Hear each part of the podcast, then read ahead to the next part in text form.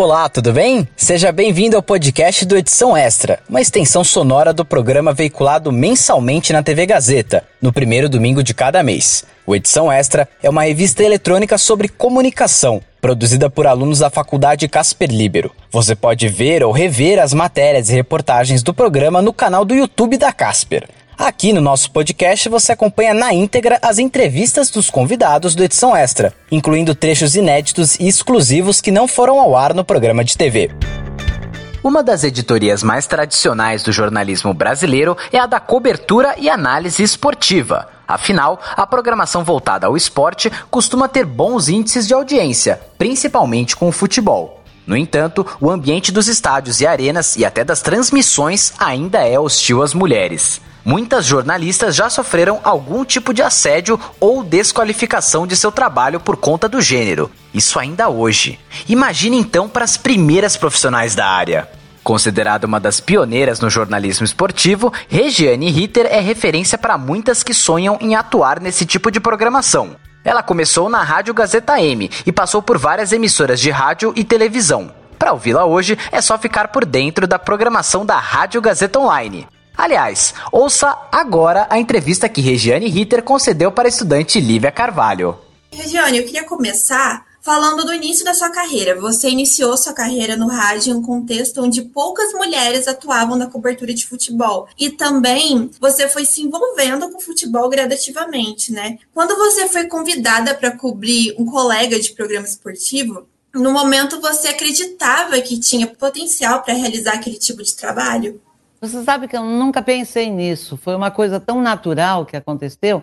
Eu não procurava esse espaço, eu não tinha é, grandes desejos ou grande desejo de ter repórter esportiva, mas é claro que o tino jornalístico ele sempre se aguça mais quando há uma novidade. Então eu tinha um programa musical de variedades na Rádio Gazeta M e eu fazia um bloco de 5 a 7 minutos de esportes de um modo geral, mas evidentemente que o futebol sempre tomava a maior parte do tempo. E o Pedro Luiz Pauliello, saudoso Pauliello, que foi nosso diretor de esportes aqui, ele ouvia toda a programação da rádio e ele gostou do que ouviu. É uma mulher falando de futebol. E ele convidou, era uma solução caseira, né? Ele me convidou para substituir um repórter que ia ficar de um a dois meses fora. E quando ele voltasse, eu voltaria a fazer somente o meu programa. Então eu aceitei com muita naturalidade, sem questionar se eu tinha a capacidade para fazer, chegar e fazer, porque eu nunca tinha feito. Então eu comecei assim, é, meio sem querer, mas é, levando muito a sério, ouvindo muito rádio até o dia da minha estreia, lendo todos os cadernos esportivos e, enfim, né, vendo TV, vendo jogos, eu fui preparada e do jeito que eu falava de outros assuntos, de economia, de polícia, de medicina, eu comecei a falar de esporte e eu fui cobrir futebol. Então foi um começo bem gostoso, bem sereno, bem tranquilo. Claro que eu não sabia o que vinha pela frente quando o Pedro Luiz decidiu que eu ficaria. Mesmo com a volta do repórter, eu ficaria. Ele gostou muito do meu trabalho. E aí é que eu senti um pouco a barra pesar, mas foi um começo muito natural, muito espontâneo, tanto do Pedro quanto de mim. Tive alguns percalços, é claro, porque ele me escalava para fazer de segunda a sexta-feira os clubes, né? entrava ao vivo nos programas esportivos, gravava bastante para as jornadas, mas no fim de semana eu estava de folga. E o fim de semana e o feriado são os dias mais quentes, é o tempo mais quente do, do esporte, porque são os jogos. É olhar para aquela cada lotada no passado, né? O passado, acho que nunca mais vai voltar a ser como era antes, não. Mas no fim de semana ele me dava folga e eu cobrei dele. Eu falei, seu Pedro, é, aliás, nós, nós, não nos tratávamos por senhor e senhora. Pedro, eu quero fazer jogo. Por que, que eu estou fora da escala? Não, eu vou escalar, calma, tudo tem seu tempo. Aí um dia ele me escalou para fazer posto. Eu achava posto um desafio muito grande, porque tinha o jogo principal, que eles fariam os 90 minutos, e eu ficaria no posto, mas ele me pôs no posto de portuguesa e Flamengo. A portuguesa era líder do campeonato, o Flamengo todos sabem o que é o Flamengo, essa loucura, né? E depois ele riscou, não ia mais ter o posto. E aí eu fui para a TV. O Roberto Avalone, num jantar de confraternização, falou: Nossa, eu tenho te ouvido, o Kleber Machado está de férias, você não quer cobrir as férias dele? Eu falei: Tá bom, então eu vou fazer rádio, o programa que eu fazia o esporte para o Pedro Luiz e vou fazer esporte para a TV. Se eu não morrer no final do ano, eu vou estar realizadíssima, né? Aí a primeira escala foi um especial, a despedida do Luiz Pereira do Palmeiras. A segunda escala foi para fazer jogo. E quando eu cheguei no estádio, eu descobri que eu nunca tinha feito um jogo, que eu não sabia qual era a mecânica da coisa. Porque tem, você tem uma mecânica a, a obedecer, uma coisa que é, você não pode fugir muito daquilo. E aí eu fiquei como TV começa a gravar ou entra ao vivo cinco minutos antes da partida e as emissoras de rádio entravam muito antes, eu fiquei ouvindo os repórteres que eu considerava muito bem informados, eu ficava ouvindo, aí eu aprendi a escalar o time, como escalar. Goleiro, defesa, meio campo e ataque, eu não sabia que tinha uma divisão entre todo o time de futebol e as suas divisões. Mas foi muito gostoso. Eu diria que a parte ruim foi bem menor do que a parte boa. Então, sobrepujando, eu fiquei com o filé mesmo. E nesse processo de aprendizado, né, ainda mais porque você foi uma das primeiras mulheres a cobrir futebol no, no, Brasil. Então, pensando nisso, quais situações que você vivenciou que mais te marcaram, principalmente é, no início da carreira, para garantir seu espaço nesse ramo? Olha, eu tive algumas passagens uh, meio sombrias. A principal delas foi o conselheiro do São Paulo Futebol Clube, não me recordo bem, né, Del Nelson Dácio Campos Dias eu, já, já entrava nos vestiários há um ano e hum, as pessoas já estavam se acostumando com a presença da mulher no vestiário, embora à época só eu entrasse, as outras não tinham coragem. E esse cidadão, eu entrei, não tinha, os jogadores ainda estavam debaixo do chuveiro, e quando eu parei no corredor já interno do vestiário, veio esse senhor e falou: por gentileza, é, queira se retirar, porque aqui não é permitida a presença de mulher eu não ia dizer a ele, não, não, você não pode me tirar daqui, eu sou repórter. Eu falei, tá bom, o senhor quer assim? Tá assim será. Saí do vestiário. Deixei lá o meu câmera e o auxiliar de câmera e até o, o operador da rádio também. Eu ia me dividir entre os dois órgãos. E aí o Carlos Caboclo, que era o gerente de marketing, diretor de marketing na época, me viu no saguão e falou, epa, vamos trabalhar, senão eu vou falar para o seu Constantino Cury que era o nosso presidente aqui, vice-presidente do São Paulo. Vou falar para ele que você ficou aqui no corredor. Eu falei, então, fala para ele também que um indivíduo que eu não conheço me pediu para sair do vestiário. Nossa, ele ficou doido, ele foi para o vestiário, trouxe o presidente do São Paulo, que era o Carlos Miguel Aidar. O Carlos Miguel pediu, por favor, mesmo que eu não, não quisesse trabalhar mais naquele dia, que eu apontasse o indivíduo para ele. Bom, eu entrei porque sempre o lado profissional fala mais alto, né? Eu entrei e disse, foi aquele senhor lá, aquele homem, um homem, nossa, 1,90m de altura, 70 de tórax, um terno maravilhoso, uma camisa de seda, sapato de cromo alemão, e traduzia tudo aquilo num total desconhecimento do que fazia, né? Aí o presidente deu, deu uma carraspana nele, e ele veio me pedir perdão, me pedir desculpas. Eu disse, não, por favor, é melhor evitar ter um contato maior, porque eu, eu voltei e vou fazer o meu trabalho e você está me atrapalhando. Ele falou: Não, mas você precisa me perdoar. Falei: Por que eu preciso? Porque senão eu vou ter problemas seríssimos com o presidente, com o vice-presidente. Falei: É mesmo? Então você terá por aquilo que você fez indevidamente. Eu disse: Porque eu vim trabalhar. Agora você não, eu acho que você veio ver os jogadores em seu estado natural, né? Não, eu, sou conselheiro do São Paulo. Falei, não sabia que tem reunião do conselho em vestiário. É a primeira vez, é mais uma informação que eu tenho, obrigada pela informação. E comecei a, a trabalhar. E ele ficou andando atrás de mim, foi altamente desgastante, foi altamente constrangedor, porque a pessoa que não desiste, ela se torna uma pessoa desagradável.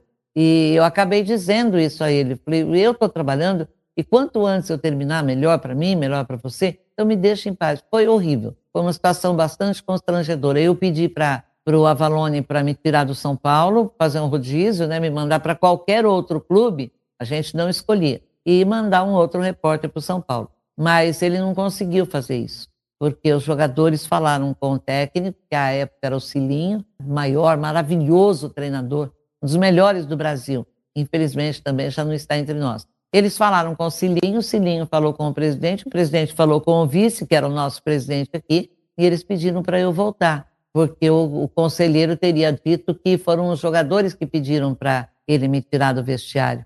o que era uma grande mentira. Então, os jogadores decidiram, sob o comando do Careca, pedir para promover a minha volta a ser setorista do São Paulo. E eu acabei voltando porque tudo se juntava, tudo era uma cumplicidade muito grande, profissional principalmente e amigável. Eu costumo dizer que eu sempre tive uma amizade bastante profissional com os jogadores da época, com os treinadores. Ah, mas como é isso? Trabalhamos juntos, confiamos uns nos outros. Eu não dou furo de reportagem que atinja a família das pessoas, não tenho esse, nenhuma necessidade. E não me convide para a sua casa, que eu não vou, assim como eu não vou, não, não vou convidá-lo para a minha. A, a amizade entre uma jornalista e os jogadores, os treinadores, o preparador físico, uh, os diretores, não é uma boa coisa para quem quer fazer carreira, para quem quer ficar mesmo e fazer um trabalho que marque. Então era, era assim. Eu voltei, fiquei mais um tempo no São Paulo. Depois houve um rodízio natural, todos mudaram de clube e lá fui eu para cobrir outros clubes. Esse foi um, o episódio principal.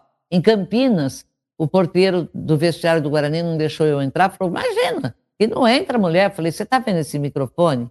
É, eu não sou mulher, eu sou profissional. Porque a época era mesmo bem isso. Eu era homem sem ser, porque eu ficava muito brava, para me impor. Eu não podia ficar de agradinho, beijinho, abracinho, porque você sabe como são. Então eu falei: Meu filho, eu estou aqui trabalhando. Não, mas ah, eu tenho ordem de não deixar entrar. Falei: Então chama o presidente do Guarani para mim. Acho que era o Betozinho, não lembro, não lembro quem era. E ele veio, eu perguntei já com a câmera ligada, a luz acesa, por que que no vestiário do Guarani mulher não podia entrar para trabalhar. Eles, quem falou isso? Isso é um absurdo, abre a porta, escancarou. Era uma coisa assim, era muito brigado, muito lutado. Quando a torcida resolvia pegar no pé, e era a torcida do interior que fazia isso, tinha que fazer ouvidos de mercador, porque se ouvisse, houve um jogo que eles exageraram tanto, eles foram tão contundentes que eu tive vontade deixar o microfone e o fone no chão, avisar o operador, pegar um carro qualquer lá em Campinas, voltar para casa e dizer: não sou mais repórter esportivo. Mas eu passei por aquele momento também, superei, e assim eu completei quase 20 anos à beira do gramado. Não foi fácil, mas também não vou dizer que morri por causa disso, porque eu tenho, sempre tive como principal definição do que eu quero da vida, eu não quero sofrer. Eu acho que ninguém quer sofrer. Então, como não sofrer? Você tem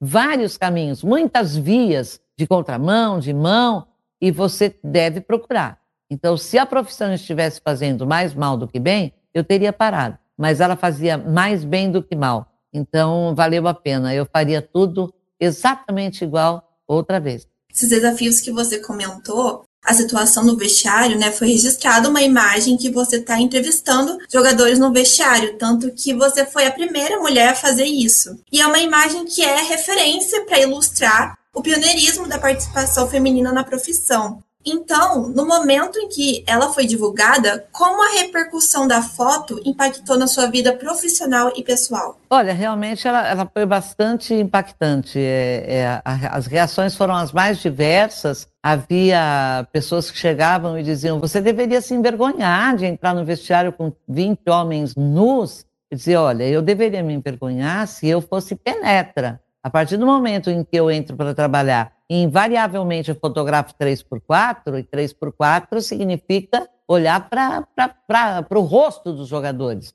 E ali acabava meu passeio é, visual, era no rosto dos jogadores. Então causou um impacto muito grande, até porque a foto, se eu não me engano, eu estou entrevistando o Veloso e o Antônio Carlos, o goleiro e o zagueiro do Palmeiras, à época.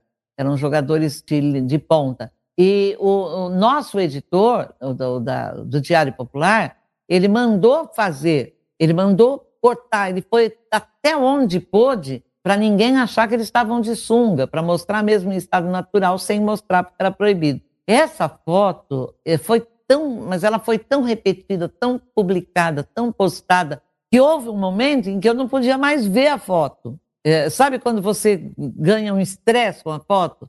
Eu nunca fui assim apaixonada por fotografia, nada, mas essa foto, vou falar, viu? Arnaldo Branco, é, era uma reportagem que eles estavam fazendo comigo. É, as mulheres, no, no, no, né? A Luluzinha no mundo do bolinho. E era bem isso mesmo, era bem isso, mas aquela foto causou um impacto muito grande. Havia pessoas que diziam: Nossa, você é corajosa, parabéns. Há mulheres que diziam: Você me representa, estou fazendo jornalismo e já decidi, vou, vou para o jornalismo esportivo por sua causa. Você. E eu pensava: Meu Deus, que responsabilidade. É uma enorme responsabilidade. Até então não tinha pensado nisso, porque eu não fazia rigorosamente nada buscando troféu, aplausos, paparicação. Eu queria mesmo que as pessoas dissessem: puxa, que belo trabalho você está fazendo. Então eu chegava uma hora antes dos outros jornalistas, principalmente nas eliminatórias, lá na Granja Comarim, em Teresópolis, 93. Eu chegava uma hora antes, eu saía uma hora depois. O motorista da viatura e o operador de câmera, eles queriam me ver a quilômetros de distância, porque o mundo ia embora e eles ficavam ali. Sempre descia alguém fora de hora, depois de todos subirem e sumirem, nós não tínhamos acesso aos alojamentos, sempre descia. Descia principalmente gente que fazia parte do exército dos invisíveis, sabe o roupeiro? Aquele que põe os uniformes nos bancos, é, na frente do armário do jogador, sabe? Roupeiros são dois, são dois roupeiros. Aí tem o mordomo, aí tem o cara do cafezinho. E um dia desceu o Zagallo, que era o, o supervisor da seleção brasileira, o, o, o, técnico era o Carlos Alberto Parreira, e o Zagallo era o segundo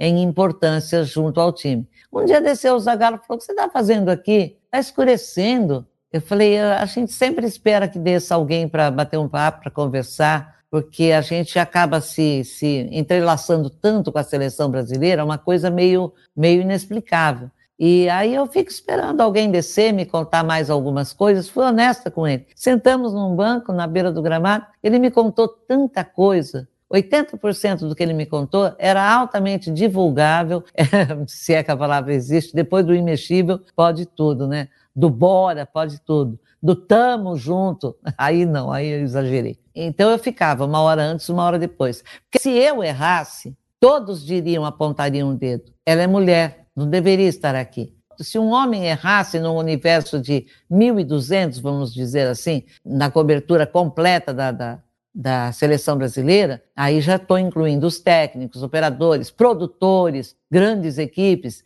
Se um deles errasse, passaria totalmente batido. Talvez até fizessem algumas piadinhas sadias e saudáveis para livrar a cara de quem errou. Mas se eu errasse, não teria perdão, eu iria para o cadafalso. Então eu, eu me entreguei assim, de corpo, alma e coração para o meu trabalho. E realmente eu não buscava o reconhecimento e tudo que eu já citei anteriormente. Mas as fotos, realmente, essa, essa foto, entrevistando os dois jogadores totalmente nus, ela foi para fora, inclusive. Ela foi postada lá fora, foi publicada lá fora. Quando a gente viajou nas eliminatórias, um repórter que veio me entrevistar na Bolívia falou dessa foto eu falei, eu não aguento mais ver essa foto e responder essa pergunta. Como eram os vestiários? Mas a gente sempre dava um driblezinho, né, com simpatia, porque ninguém fazia isso com antipatia. Né? Foi muito bom.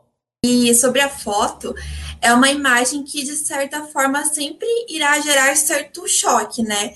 Você diria que essa imagem poderia definir a sua carreira? Como, por exemplo, representar certa coragem, uma ousadia sua, ou a luta pelo seu espaço na área, igual você comentou que as pessoas se sentem inspiradas por você?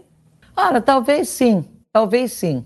É, eu tinha, tinha sempre uma grande preocupação, não com o que as pessoas podiam pensar, mas o que as pessoas podiam criar em cima daquela foto. É, você sabe que eu estava lendo hoje numa rede social, enquanto vinha para cá, eu não estou dirigindo, né? Então eu fiquei dando uma pesquisada nas redes e eu li é, dois conhecidos meus é, dizendo: além do meu time perder, ainda tive que aguentar aquela mulher narrando, aí é dose, hein? Aí eu não aguento mais. Aí um, entrou um outro e foi exatamente na cola dele, disse: é verdadeiramente péssimo. O outro, ah, é muito desagradável mas para três, quatro que fazem esses comentários, há os que gostam também. Então, é, nesse momento, eu acho que a narração é uma ousadia até muito maior do que tudo aquilo que eu fiz. Mas aquela foto marcou, sim, foi meio que um divisor de águas, porque eu passei por um teste duríssimo, duríssimo.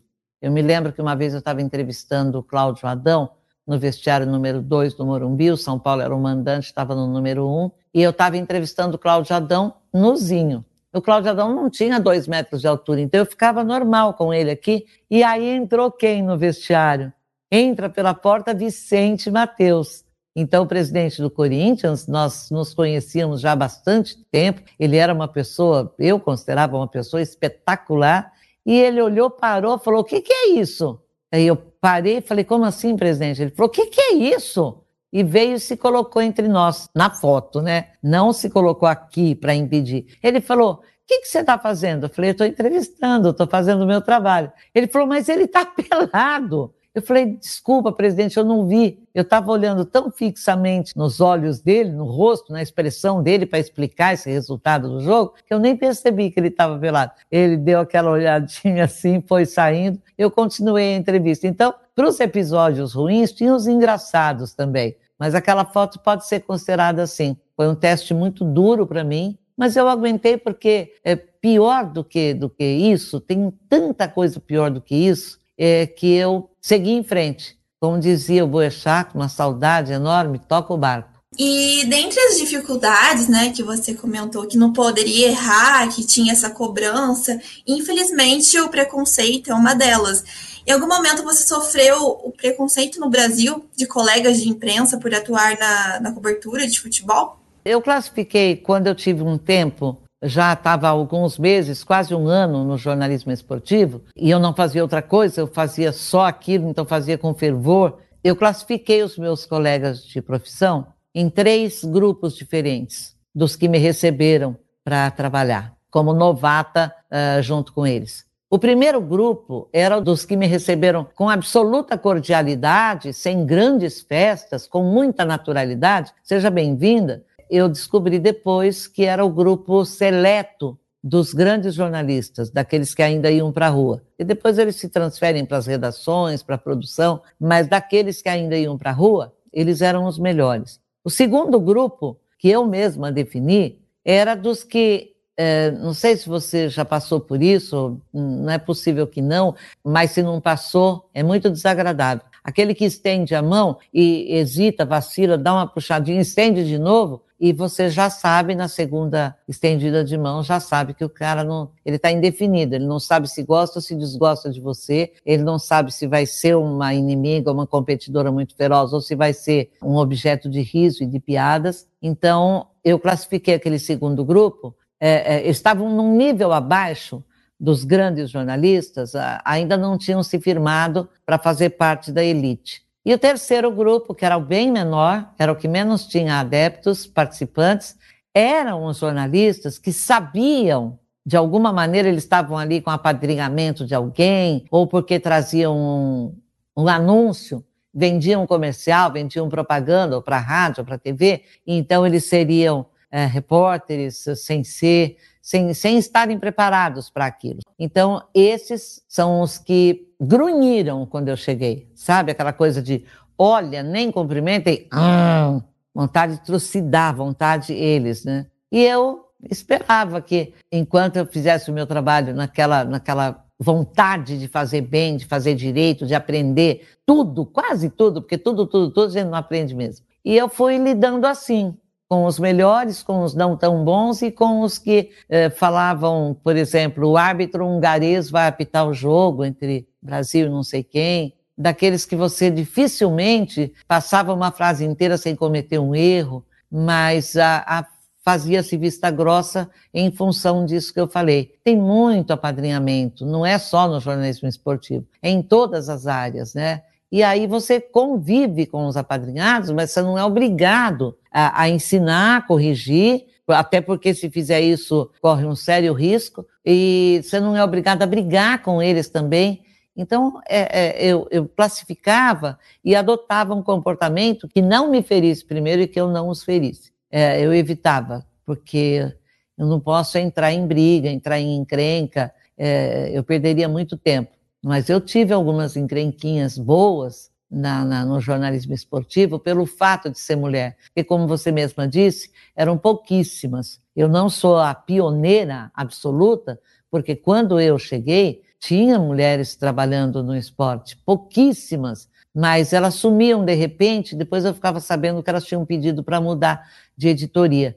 E eu pensava, por que que eu quero tanto ficar e elas pedem para sair, para mudar? Com o tempo eu descobri, eram namoradas, noivas, esposas, que não conseguiriam fazer aquilo que eu fazia brincando. Eu fiquei 84 dias com a seleção brasileira, sediada na Granja Comari, em Teresópolis, e dali viajando para foi 93, Equador, Bolívia, Venezuela e Uruguai.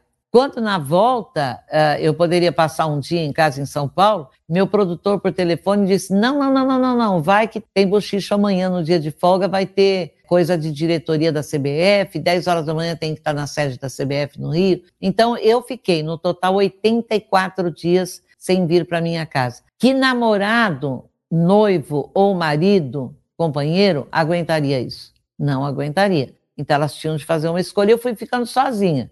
Então, era, era muito complicado, porque o preconceito é uma coisa que nunca vai deixar de existir. Eu conheço pessoas que batem no peito e dizem: eu defendo, eu respeito o gênero, eu respeito o sexo, eu respeito a cor, eu respeito a condição social. E você, depois de um mês, você vê essa pessoa tendo uma atitude, uma, uma ação que desmente tudo aquilo que ele falou. Então, o preconceito nunca vai deixar de existir. Aquela moça no Rio Grande do Sul que gritava pro, pro Aranha, goleiro do Santos, macaco! E a, a câmera em close nela, ela não sabia, ou sabia e fez mais ainda, com mais fervor ainda. A punição, cercaram a casa dela, picharam a casa dela, ameaçaram tacar fogo na casa dela. Você pensa que os gaúchos aprenderam com isso? Ou temem uma possível retaliação? Nada. Dia deste estavam lá os gaúchos gritando é, bobagens para um jogador negro. Então, preconceito sempre irá existir. Eu nunca deixarei de ser mulher no lugar errado para eles. Então, é uma coisa que você sente na pele. Se você não tiver uma estrutura muito grande, uma força muito grande, você se estressa e vai embora e vai fazer um programa de culinária, de aconselhamento matrimonial, de fofoca, entendeu? Então, eu, eu realmente fiquei porque eu gostei do meu trabalho, eu gostei da profissão, eu não suporto rotina. E no futebol, hoje você está aqui, no fim de semana você está em Belo Horizonte. Você volta para aqui, no outro fim de semana, você está em Fortaleza. Com Libertadores de América, você vai para Buenos Aires, você vai para o Uruguai, para o Estádio Centenário. Você não tem rotina, não tem rotina. Quando o Zete foi pego no, no antidoping, nas eliminatórias de 93, eu fui a primeira a entrevistá-lo. Porque assim que surgiu o bochicho, as pessoas não tinham muito, muita coragem, estávamos todos no restaurante, imprensa de um lado, jogadores, seleção do outro. Eu voei no Zete, voei no Zete, falei, Zete, preciso de você falando agora, ao vivo, para a Rádio Gazeta de São Paulo. E como eu fiz isso? Com o telefone, não tinha celular à época. Eu fiz isso com o telefone da churrascaria onde nós estávamos. Eu consegui falar para o gerente que ele podia discar para mim que ele ia ter certeza que eu estava ligando a cobrar no Brasil, que ele não ia pagar nada da ligação. Mas enquanto o meu operador segurava o telefone, porque o, o gerente permitiu que a gente usasse, eu trazia o Zete meio arrastado. Então, foi a primeira rádio no Brasil a entrevistar o Zete, que tinha aquele caráter extraordinário, espetacular, jamais teria se dopado, pra, até porque ele era banco. E aí, depois foi esclarecido, outro jogador da Venezuela também foi pego, era chá de coca, e deu no antidoping por causa do chá de coca, que é uma coisa que lá fica nos balcões dos hotéis, dos restaurantes, para quem quiser usar, não é proibido. E acabou acontecendo. Mas esse tipo de coisa me desafiava entendeu? Então, eu corria no gramado como se eu estivesse disputando uma ação silvestre. É, por quê? Porque quem chega antes tem sempre um, um, sei lá, um ganho maior, uma satisfação maior. Eu ter chegado no Zete antes de qualquer um foi espetacular para mim. Então, eu não sei, o preconceito eu, eu decidi ignorar. E, e também eu gostaria de dizer que depende muito da gente suportar esse tipo de coisa sem sofrer ações predatórias, como o cara que tentou beijar a repórter na marra, sei lá, essa besteira que torcedores fizeram com a jornalista russa, falando palavrões, bobagens, e ela, tadinha, não entendia português nenhum. Então, não dá chance para acontecer. Eu nunca dei chance para acontecer. Eu fiquei muito tempo, foi o clube que eu mais cobri, foi o São Paulo. É, se eu percebesse que no olhar, numa expressão corporal de um jogador, ele estivesse alimentando qualquer tipo de segundas intenções, eu crescia na seriedade, eu crescia na seriedade, não chegava a ser desagradável, mas era dura, era muito firme e ficava tudo por isso mesmo. Ninguém se magoava, ninguém se desrespeitava, principalmente se você checar antes que pode acontecer. Não é fácil, mas se você prestar atenção, acaba descobrindo. Então, grandes problemas, por exemplo, de cantada. É, claro que eu tive convites para jantar, é, convites para sair, sem especificar o que era esse sair, e eu sempre declinei com muita simpatia. Tipo, obrigada, mas olha, hoje o dia foi de arrasar de cansaço. Então, quem está me esperando em casa vai, vai ter que aguentar o meu cansaço. E aí a gente saía nesse tipo de brincadeira, de comportamento, é, depende muito da gente. E o preconceito, hoje que você liga a TV, tem mulheres na transmissão. Você muda de canal, tem mulheres na transmissão. Você liga o rádio. Eu ouvi mulher no rádio, para mim era um poço de felicidade que se abria. Por quê? Porque o, o, o espaço estava sendo preenchido. O espaço para mulher sempre esteve lá. Por que, que não, não tinha mulher ocupando aquele espaço? Por falta de coragem, porque não queria tanto assim, você sabe o que é tomar chuva durante 90 minutos de um jogo no campo de futebol, com o microfone dando choque na sua mão a cada dois, três minutos? Fazer um jogo no Morumbi gelado, vazio, num, numa quarta-feira de inverno, quarta-feira à noite de inverno. Você sabe lá o que é fazer um jogo ali que termina depois de 90 minutos em 0 a 0? Sabe? Aquela coisa do. Por isso que alguns repórteres chegam e perguntam: como você viu o jogo? Naquele tempo e bem antes de mim, Oswaldo Brandão, um dos grandes técnicos do Brasil, diria de óculos. Como você viu o jogo? De óculos. Porque não dá para fazer esse tipo de pergunta. Então você tinha que tirar leite de pedra. E isso, esse desafio, acabava é, eliminando qualquer possibilidade da pessoa estar aborrecida com o preconceito. Ai, o cara falou isso, e a torcida falou aquilo. Não ouve. Não, é só não ouvir. A gente tem como não ouvir algumas coisas. A gente tem como não ver algumas pessoas sem ser antipática, sem ir para o mesmo nível de comportamento. Então, realmente, o preconceito é terrível. Nos colegas, eh, foi o preconceito que eu sofri foi daquela classe média de jornalistas e da classe baixa. Aquela foi difícil. Nós promovemos aqui na TV Gazeta um jogo no campo do Juventus, na rua Javari, na Moca, em favor do Jurandir, que tinha sido jogador craque do São Paulo e da seleção brasileira. Nem o São Paulo, nem a Confederação Brasileira de Futebol, nem a Federação Paulista de Futebol estavam preocupadas que ele fazia diálise, que ele não tinha dinheiro, que ele estava passando por uma dificuldade enorme no fim da vida dele. Então eu falei, gente, vamos fazer um jogo com a renda totalmente dele. Ninguém leva 10 centavos. Porque tem muito jogo beneficente por aí que uma partezinha vai para o alvo né, do jogo beneficente e a outra parte maior, não sei, eu nunca sei em que bolso vai parar. A, a gente até sabe, mas não pode falar. Então nós fizemos um jogo. E, menino, você não acredita lotou a Rua Javari. Não vou dizer que abarrotou de público, mas tinha público suficiente para você se sentir realizado, falar, olha, nossa força da TV Gazeta, da Rádio Gazeta e nossa, né? Então, que felicidade. A doutora Ângela viu, se maravilhou com aquele acontecimento, ela esteve lá com outras pessoas, eu me maravilhei e eu cheguei e a Federação Paulista de Futebol já tinha me comunicado que ia mandar o uniforme do juiz e dos dois auxiliares. Na época não tinha 512 árbitros, não tinha VAR, não tinha nada. Mas que eles mandariam toda a parafernália, os uniformes, no tamanho correto, apito, cartão amarelo, cartão vermelho, se eu apitasse o jogo. Como era um jogo beneficente, eu topei na hora. Eu falei, que delícia, ótimo, mais um, uma coisa diferente, né? E aí, quando eu cheguei na rua Javari, alguém que eu conhecia só de vista, um rapaz, veio até mim, esperou eu terminar de conversar com duas pessoas, falou: olha, o repórter do Estadão mandou dizer para você, se você apitar o jogo, ele veio para colaborar. Ele não vai colaborar, ele vai embora agora. Que é um absurdo você apitar o jogo.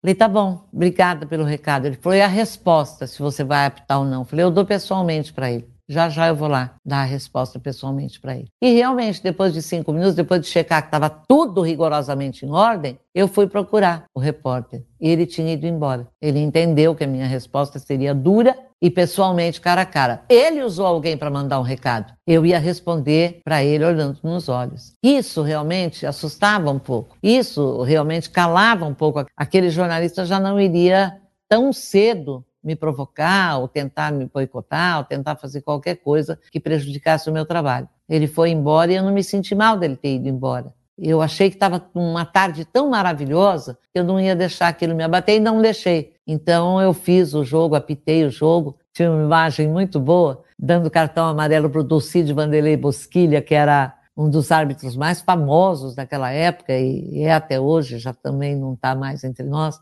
Então, tinha esses, essa, essa sequência de coisas. Árbitro que vinha me pedir para defendê-lo nos programas, não posso fazer isso. Só quando você realmente faz um, um belo trabalho, eu vou enaltecer o seu trabalho, vou dar uma nota alta mas eu não posso. O que vocês fizeram era uma final São Paulo e Portuguesa. Apareceram dois árbitros escalados pela federação que nós nunca tínhamos visto na vida. E aí eu fui em busca de informações, eles eram do futebol de salão. E o primeiro jogo foi num domingo, o segundo jogo foi no outro domingo. São Paulo era um time espetacular, chamado os Menudos do Morumbi, causa daquele grupo que veio para o Brasil e levou 100 mil pessoas no Morumbi. Então, eles ficaram. Era um time espetacular. Era Gilmar, Zé Teodoro, Oscar, Dario Pereira e Nelsinho. Márcio Araújo, Silas e Pita, Miller, Careca e Sidney. Era um time para ninguém botar defeito. E realmente eu, eu fiquei horrorizada com aquelas duas arbitragens no primeiro domingo. Não tinha surgido ainda um jeito de dar uma mão, e aí o, o Alberes corria pela esquerda, o ataque do São Paulo vinha, o Sidney marcado pelo Alberes. Um, metro antes de chegar na grande área,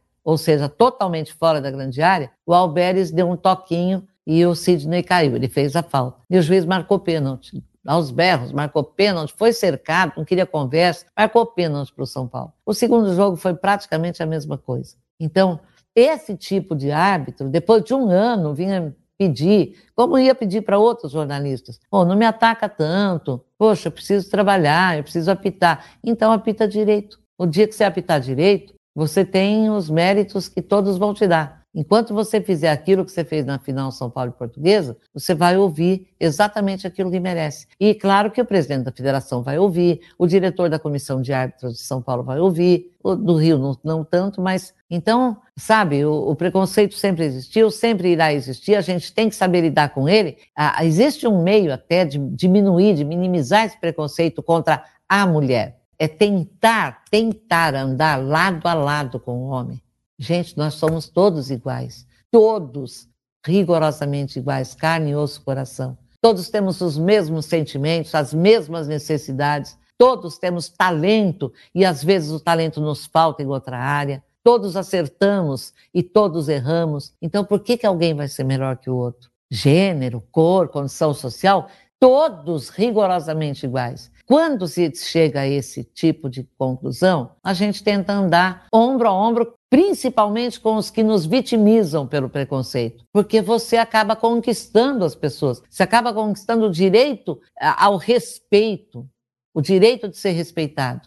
A, a gente não pode é, queimar sutiã na praça, é claro que eu estou falando de décadas atrás com a Beth Frida, não podemos queimar sutiã na praça, não podemos, não, nós vamos vencer essa batalha contra os homens errado. Então eu, eu, eu, não sou melhor que ninguém, ao contrário, é, ao contrário, eu vivia eh, observando os grandes jornalistas, as grandes jornalistas, a paixão pela Lilian Vitfib falando de economia, até a crise de riso que ela teve foi simpática, mas depois disso também não teve poucos motivos para sorrir. É, é, a marcação dura e rígida que, que se impõe no nosso meio, no nosso trabalho. Mas uh, eu acho que se você aprender a lidar com os problemas e com quem não gosta de você, você acaba vencendo em todas as áreas, em todos os segmentos, sem ferir e sem ser ferido. Você comentou dessa classificação que você fez da receptividade dos jornalistas.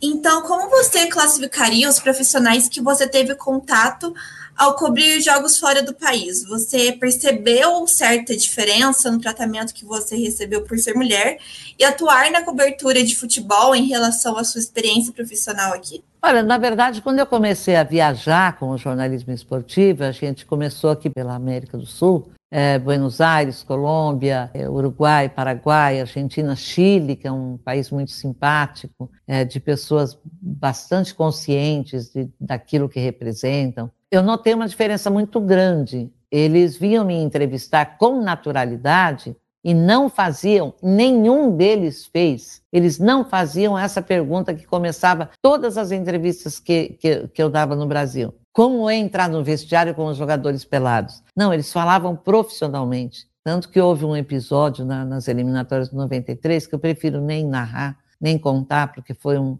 uma coisa tão sem, sem nexo, tão sem querer mas eles me entrevistavam com naturalidade, seriedade e com muito respeito. E lá eu não via mulheres atuando. Eu prestava muita atenção no trabalho deles, estivesse onde estivesse, e eu não vi mulheres trabalhando mas eles não ficavam chocados, assustados com a minha presença e nem perguntavam como era entrar no vestiário com os jogadores nus. Essa pergunta aqui no Brasil se repetiu umas 400 vezes. Eu nem sabia mais como responder, porque qualquer pessoa que me visse numa TV, ou me ouvisse no rádio, ou me lesse num jornal falando sobre isso, eu dizia sempre a mesma coisa, porque era verdadeira. Não dava para inventar, não dava para florear, não dava para acrescentar ou tirar alguns elementos da narrativa. Então, era muito bom o relacionamento com os profissionais jornalistas de outros países, foi muito bom. Já nos Estados Unidos, na Copa de 94, fiquei lá dois meses praticamente, lá havia um, uma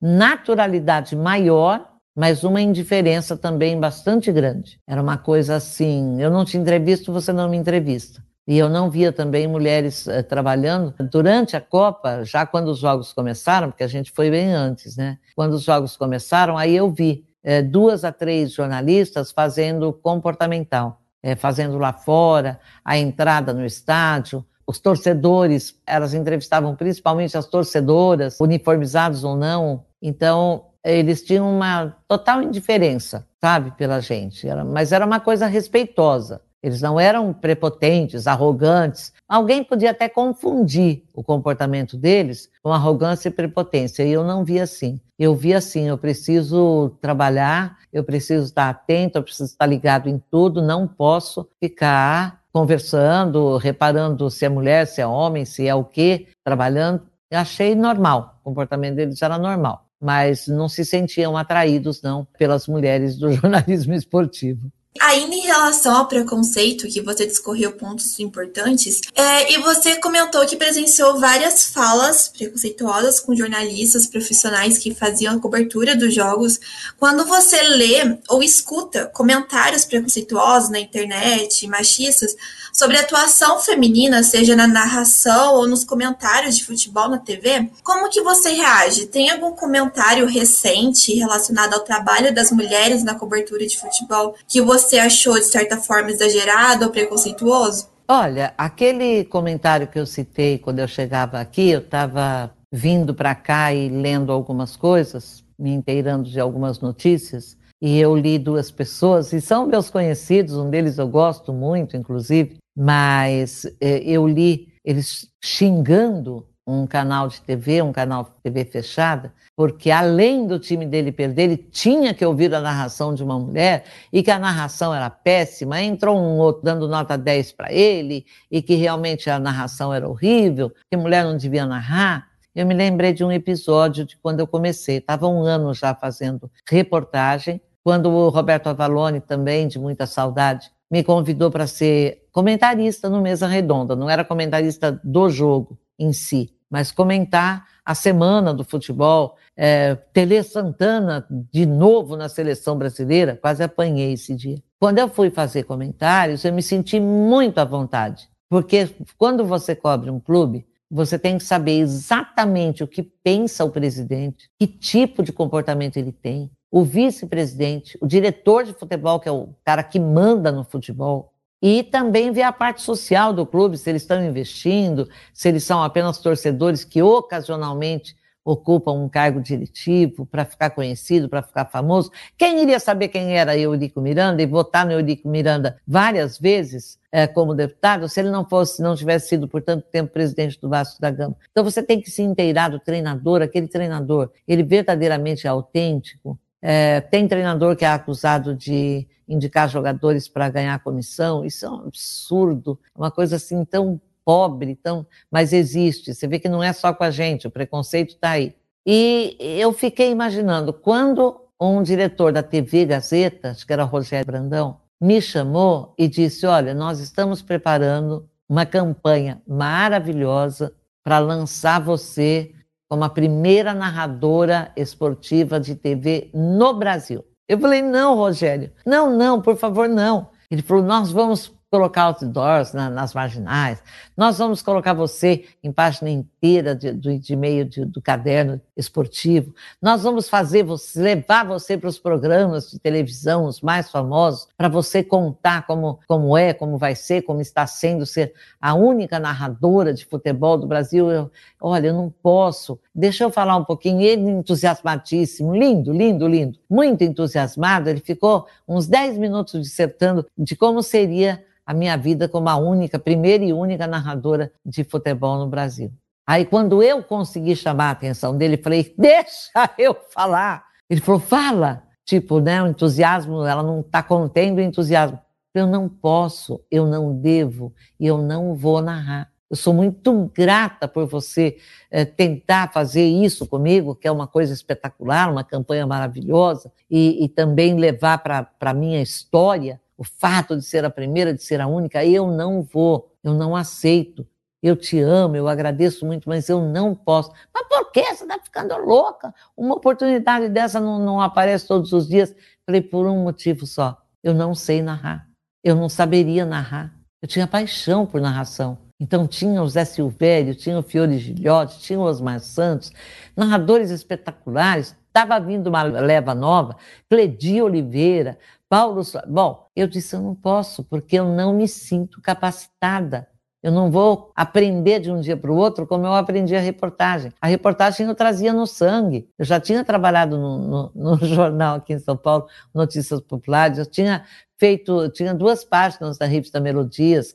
Eu tinha feito muitas entrevistas para a revista São Paulo na TV que hoje, infelizmente, não existe mais. Então, eu trazia o, a, o, jornalismo, a curiosidade, a necessidade da informação, eu trazia no sangue. Mas a narração eu trazia na, na preferência, no olhar e aplaudir, ficar extasiada. E ficou por isso. É, o diretor ficou bastante chateado, porque ele tinha feito planos mirabolantes, espetaculares. Eu fiquei comovida. Mas, é, então, o que, eu, onde eu quero chegar contando essa história? que a gente só deve fazer aquilo que sente que está capacitado. Então, eu era uma ótima produtora, eu era boa redatora. Na reportagem, realmente, eu, eu me gostava muito, eu era minha fã, era minha admiradora. Nos comentários, eu tinha uma coisa que me ajudava muito. Que, o que dava o diferencial era uma intuição que não falhava. Em 100, 100 palpites, em 100 explicações do que eu pensava, do que eu achava, 99,5 eu acertava em pouquíssimo tempo aquilo se confirmava. Até um dia o Valone ficou bravo comigo, mas eu falei, fica quieto, porque é metade do que eu sei aprendi com você, então não vem né, criticar ou me bater, brincadeirinha. É, ele falou, não, jamais faria isso. É que realmente, você no programa disse, é que eu frequento os clubes, então eu tenho uma noção de como é cada pessoa. E você quis dizer com isso que eu não frequento? Eu falei, não, meu amigo, não, não, não, porque você frequenta e bastante o Palmeiras, né? Então, é lidar com isso é uma coisa que fica fácil a partir do momento em que você se conscientiza, você tem talento para três, quatro coisas e não tem para outra. Então, hoje, quando eu leio essas referências negativas às narradoras de São Paulo e do Brasil, eu fico triste, eu fico muito magoada, porque se no meu tempo você olhava para a TV, só tinha homem, se olhava para o rádio, só tinha homem, você lia jornal, só tinha homem, e de repente você começa a fazer, acontecer, e chega uma, e chegam duas, chegam três, Aí uma, as alunas vêm fazer TCC comigo, ah, escolhi falar do jornalismo esportivo no âmbito feminino, como é que é ser mulher num mundo tão masculino, e olha, eu quero ser repórter esportivo, eu quero ser você quando crescer. Eu ouvi isso da Nathalie Gedra, que hoje brilha na ESPN, mora na Inglaterra, já está há muitos anos lá cobrindo eh, França, Alemanha, Itália, Inglaterra, enfim, eu ouvi isso da Nathalie. E eu ouvi de outras meninas. Então aquilo me fazia crescer. Hoje, quando eu leio alguma crítica, alguma crítica, me faz sofrer, me faz doer, dói. Dói por quê? Por dois aspectos. Primeiro, que eles não estão tendo a paciência que se deve ter. Nós estamos numa fase de transição de vida no mundo. Nós não estamos brincando de, de, de, lançar narradoras de futebol. Será que vai dar certo? Será que não vai? Nós estamos mudando o mundo, o mundo está mudando a gente. Essa pandemia está fazendo a gente pensar em coisas que a gente nunca pensou. Então, algumas pessoas estão eh, se dobrando para essa pandemia, outras estão brigando pela vida contra essa pandemia. E então nós não podemos ficar acabando né, com, com as mulheres, porque acaba com uma, acaba com dez. Não é que mexeu com uma, mexe com todas. Não é isso. Eu acho até que foi feita uma campanha, ficou muito pouco tempo no ar, aquela do deixa elas trabalhar. Elas estavam muito bravas, elas estavam muito revoltadas. Não, não. A gente tem que ser mais autêntico, a gente tem que ser mais profissional e dizer, gente, vamos nos irmanar, vamos trabalhar em conjunto, vamos competir de forma sadia e saudável. Então, hoje me magoa. Me, me, é, é difícil me doer alguma coisa profissionalmente, como me dói ler comentários nocivos à mulher narrando, principalmente. Rarissimamente eu vejo eh, nas redes sociais os homens atacando as repórteres ou as comentaristas, porque hoje o foco de crítica dessa cultura do ódio, que infelizmente uma grande maioria pratica, hoje o foco está voltado para os ex-jogadores. Então, comentaristas hoje eh, ex-jogadores são o foco das críticas mais fortes, mais contundentes, mais pesadas. Então, eles não estão criticando tanto a mulher comentarista, até porque as que eu tenho visto e ouvido têm um conhecimento, um conhecimento muito grande do que elas estão falando. Não são curiosas, não estão ali para vir, fazer três meses, sumir, desaparecer e buscar outra editoria. É, é admirável o trabalho da, da maioria, eu diria, da maioria comentando futebol. E comentar futebol é, é uma coisa assim. O telespectador está vendo o jogo. Todos no Brasil entendem de futebol. Todos são um treinador em potencial. Ah, se eu fosse o Abel Ferreira, eu tirava aquele Gabriel Menino, punha um homem para jogar. Entendeu? Todos são técnicos, todos são sábios, sabichões. Não tem como essa gente dizer, poxa, vou aplaudir esse treinador que foi campeão da Libertadores de América, da Copa do Brasil, que nada. Eles encontram um milhão de defeitos nas pessoas. Então, hoje as críticas à mulher são só no âmbito da, da narração. E eu acho que deve-se ter paciência e esperar, porque narrar não é fácil. Narrar é uma empreitada duríssima, dificílima. Talvez por isso eu não tenha feito. É, e não por medo. É que eu estava muito satisfeita com o que eu estava fazendo.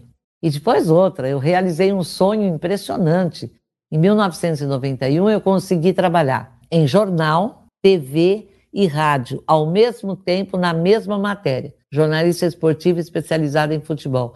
Era um sonho que eu mantive aqui, acobertado. Quando eu consegui, também não saí falando, gente, eu consegui. Não, era para mim. As coisas que eu faço são muito particulares minhas são muito de, de foro íntimo, sabe? Eu quero fazer, vou e faço. Eu não fico gritando, cantando. E, e, como nos maus momentos que eu atravessei na minha vida, tanto profissional quanto a, afetiva, quanto a, eh, pessoal, também nunca saí gritando, nunca saí exacerbando. Eu, eu tive Covid, fiquei 19 dias internado no hospital, praticamente ninguém sabia, ninguém ficou sabendo. Depois, quando eu fui declarada curada, é que eu falei, porque eu tinha mesmo que que agradecer o povo daquele hospital maravilhoso, o povo que médico, enfermeiro, técnico, é, operador de, de, de, de máquina, tudo, um negócio assim. Você entrava no hospital morrendo de medo num momento dificílimo da saúde no mundo e era recebido assim com sorrisos, com muita dedicação, com muita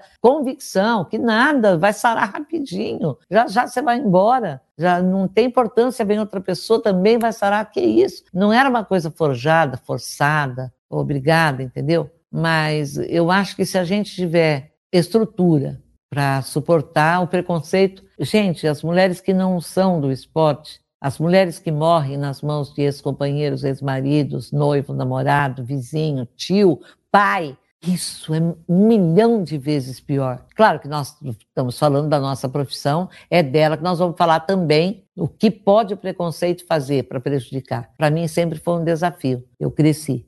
Em cada demonstração de preconceito, eu crescia um pouco mais. Eu dizia, ah, agora, agora é que eu vou ficar mesmo. Se eu tiver capacidade, né? Então, a gente tem que saber lidar com isso. Este foi apenas o primeiro tempo da entrevista. No próximo episódio do podcast Edição Extra, você continua ouvindo as histórias e percepções de Regiane Ritter sobre a participação das mulheres na cobertura do futebol. Fique ligado!